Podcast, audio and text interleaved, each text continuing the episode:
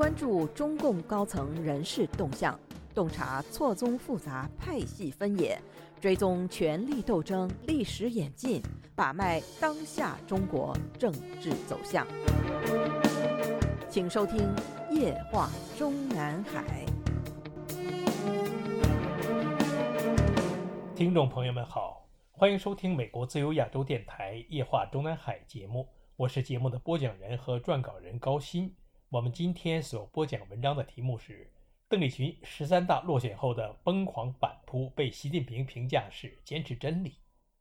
我们本专栏的上篇文章里介绍了发生在中共十三大上的民主事故，最重要的就是原被邓小平钦定为十三届中央政治局候补委员的邓丽群，居然连中央委员都没选上，继而又在中顾委常委的等额选举中，因为得票未过半数而落选，从此。邓丽群对邓小平和赵子阳两人恨之入骨。二零一五年二月十一日，也就是邓丽群病逝的次日，中共人民网的文史频道上刊登一篇文章，标题是“中共十三大落选中央委员及中顾委常委淡出政坛”。该文章回顾说，一九八九年风波刚过，老左派就认为清算改革开放的机会到来了，忍受了几年边缘化，该报一箭之仇了。一九八九年下半年，民间传言透出凶险和不祥。听说改革开放要收一收，该抓阶级斗争了。知识分子尾巴又翘起来了。还是毛主席说的对，得让他们收起尾巴做人。留学政策要变，回国探亲的出不了国门了。中央要取消个体户了。一九九零年二月二十二日，《人民日报》发表时任中宣部长王忍之的长文。关于反对资产阶级自由化，文中提出一个日后引起激烈争议的著名话题：推行资本主义化的改革，还是推行社会主义改革？这是八九风波之后第一篇提出“问一问姓社姓资”的重头文章。作者所说的资本主义化的改革指的是什么呢？文章说，一个是取消公有制为主体，实现私有化；一个是取消计划经济，实现市场化。北京当代思潮一九九零年第一期发表，用四项基本原则指导和规范改革开放。文章说，私营经济和个体经济如果任其自由发展，就会冲击社会主义经济。一九九零年六月十一日，《人民日报》发表评资产阶级自由化的多元化观点。文章说，搞自由化的人期望从经济的多元化中自然生长出政治多元化和权力多元化。七月三十日，《人民日报》又发表长文，谁说社会主义讲不清？读过邓小平文选的人知道，邓小平在《建设有中国特色的社会主义》一文中说：“什么叫社会主义？什么叫马克思主义？我们过去对这个问题的认识不是完全清醒的。”谁说一文的作者明知邓小平的讲话，却批判道：“社会主义不清楚论是一种嘲弄马克思主义、践踏共产主义政党，向正在开拓通往社会主义之路和正在建设社会主义的广大群众大泼冷水的理论。”这样说来，该文作者自然清楚社会主义是怎么回事了。他在文章中给社会主义下的定义，第一条就是用社会主义生产资料公有制代替资本主义私有制。这篇文章的矛头显然是对着支持私营经济的邓小平来的，对着改革开放来的。一九九零年十月五日，《人民日报》发表关于计划经济与市场调节相结合的两个问题。文章说，社会主义的经济是公有制的经济，因而必然要求实行计划经济。十二月十七日，《人民日报》发表社会主义必定代替资本主义。文章说，市场经济就是取消公有制，这就是说要否定共产党的领导，否定社会主义制度，搞资本主义。一九九一年初，邓小平来到上海，他这是第五次到上海过春节了。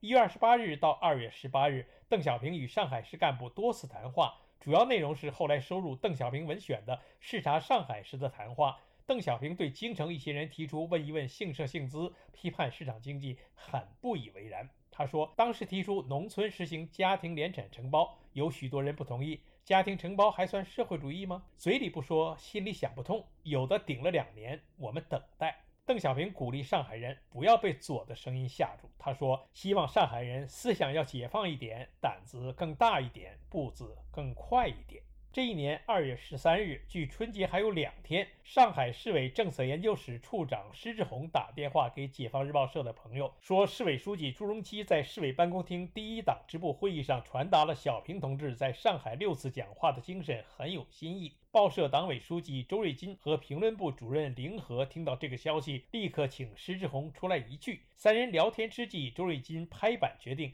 大年初一的评论就按邓小平同志的讲话精神来写。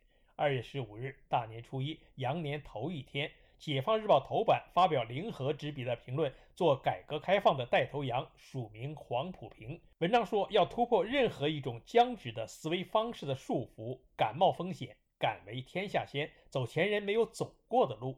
三月二日。解放日报发表施志宏执笔的一篇评论：改革开放要有新思路，也署名黄埔平。文章说，计划和市场只是资源配置的两种手段和形式，而不是划分社会主义和资本主义的标志。资本主义有计划，社会主义有市场。半个月之后，三月十五日，人民日报与解放日报针锋相对，发表商品经济不可否定计划经济。文章说。有些人总是对计划经济任意加以否定，市场经济原则很难真正做到资源的合理配置和有效使用。我国四十年社会主义经济建设取得举世瞩目的成就，充分说明了在我国实行计划经济的巨大优越性。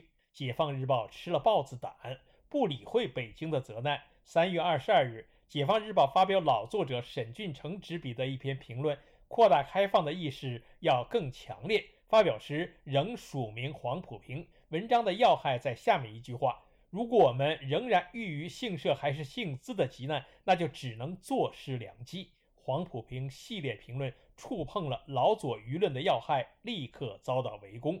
四月二十日出版的《当代思潮》第二期发表“改革开放可以不问姓社姓资吗”一文，文章说，在不问姓社姓资的排斥下。有人确实把改革开放引向了资本主义化的邪路，在不问姓社姓资的口号流行时，主张经济上私有化、市场化、政治上多党制、议会制、意识形态上多元化的思潮，曾把社会主义改革开放事业拖上绝路。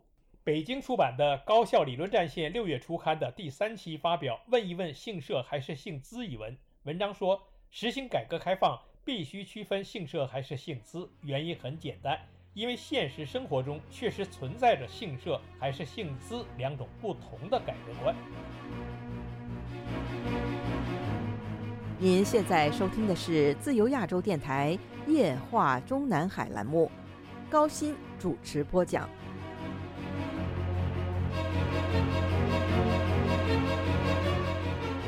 六月十五日。人民日报发表邓丽群署名的长文，坚持人民民主专政，反对和平演变。文章说，全国人民面临着双重任务：阶级斗争与全面建设。只有正确估量和进行阶级斗争，才能保证现代化建设事业的社会主义性质和方向。人民网当时刊登的这篇文章直言道：“邓丽群在这个敏感时刻提出这样重大的理论修正，显示了老左派领军人物的分量。”邓丽群曾任中央书记处书记。一九八七年的十三大上，由于他坚持左倾思想，名声很差，结果在中央委员差额选举中落选，紧接着又在中顾委常委选举中落选。邓小平说承认选举，不做变动，故此邓丽群对邓小平一直耿耿于怀。邓丽群所著回忆录《十二个春秋》中说，中委和中顾委常委落选对我有刺激。邓丽群自一九八二年到二零零一年。在老左派群体中发挥了越来越显著的核心作用，社会舆论也称邓丽群是“左王”。左王邓丽群重出江湖，亲自上阵，鼓舞了理论界和宣传口左倾阵营的士气。邓丽群本人一手组建起来的《真理的追求》杂志七月号发表重提姓社与姓资文章说：“改革要不要问姓社姓资，就是改革要不要坚持四项基本原则的通俗表达。”所谓改革，不要问姓社姓资，本是精英们为了暗度陈仓而释放的烟幕弹。当年夏天，有点心虚的时任人民日报社社长高迪南下上海秘密调查，质问解放日报发表黄埔平的文章有什么背景，结果无功而返。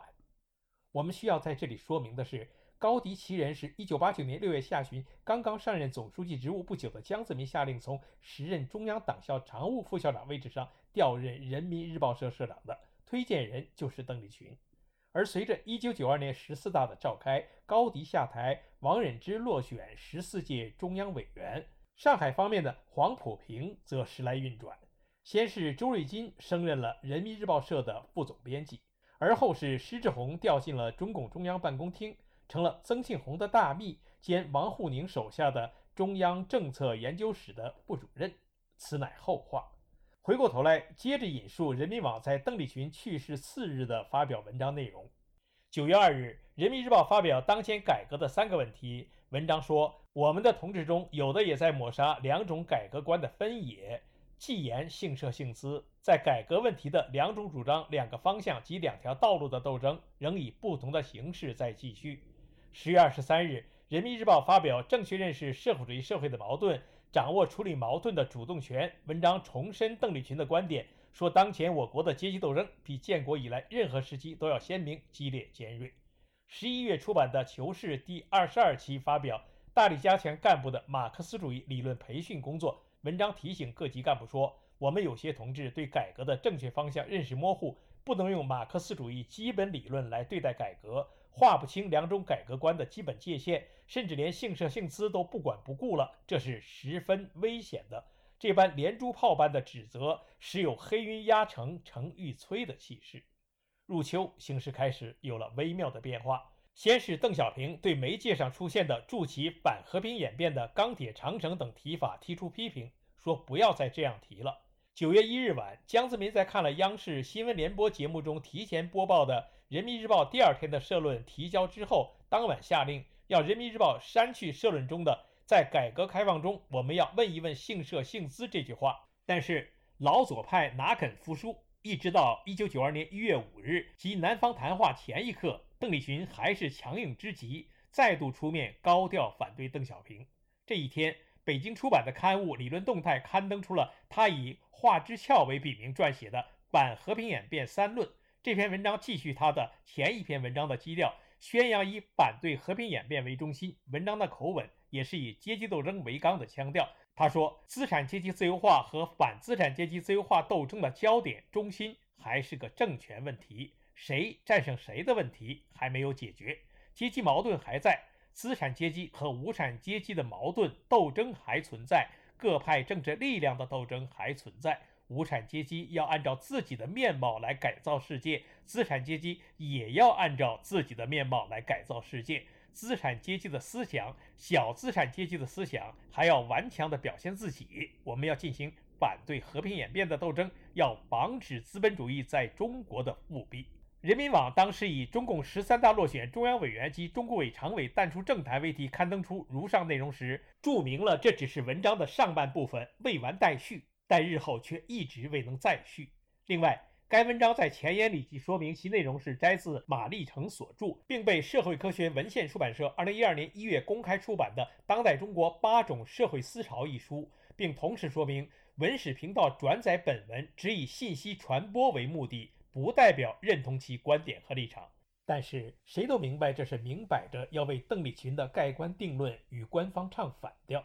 此前一天。官方刚刚宣布邓丽群死讯的新闻稿中，将她抬高为我党思想理论宣传战线的杰出领导人、马克思主义理论家，而这也正是习近平钦定的给邓丽群的身后封号。我们日后听到的故事是，人民网文史频道的编辑抢在邓丽群被官媒宣布去世的次日发出这样一篇文章，立刻被正在组织撰写邓丽群生平的王沪宁汇报到习近平处。习近平即迁怒于时任中宣部长、人民日报副总编辑出身的刘奇葆。刘奇葆被习近平问责之后，人民日报时任总编辑李宝善做了检查，别有用心地刊发这篇文章的编辑则被宣布调离岗位。此前一个月，习近平刚刚下令把他自己的浙江部下黄坤明任命为中宣部常务副部长。从这以后，刘奇葆即大权旁落，挂着一个中宣部长的虚名。直到二零一七年十九大召开，被迫出局。接下来，习近平亲自带领全体政治局常委和在京政治局委员、书记处书记为邓丽群送灵，并在审定王沪宁等人起草的邓丽群生平时，特别加进了“坚持真理、修正错误”的赞誉。听众朋友们好，我们今天的夜话中南海节目就播讲到这里。我是节目的播讲人和撰稿人高鑫，谢谢各位收听，我们下次节目再会。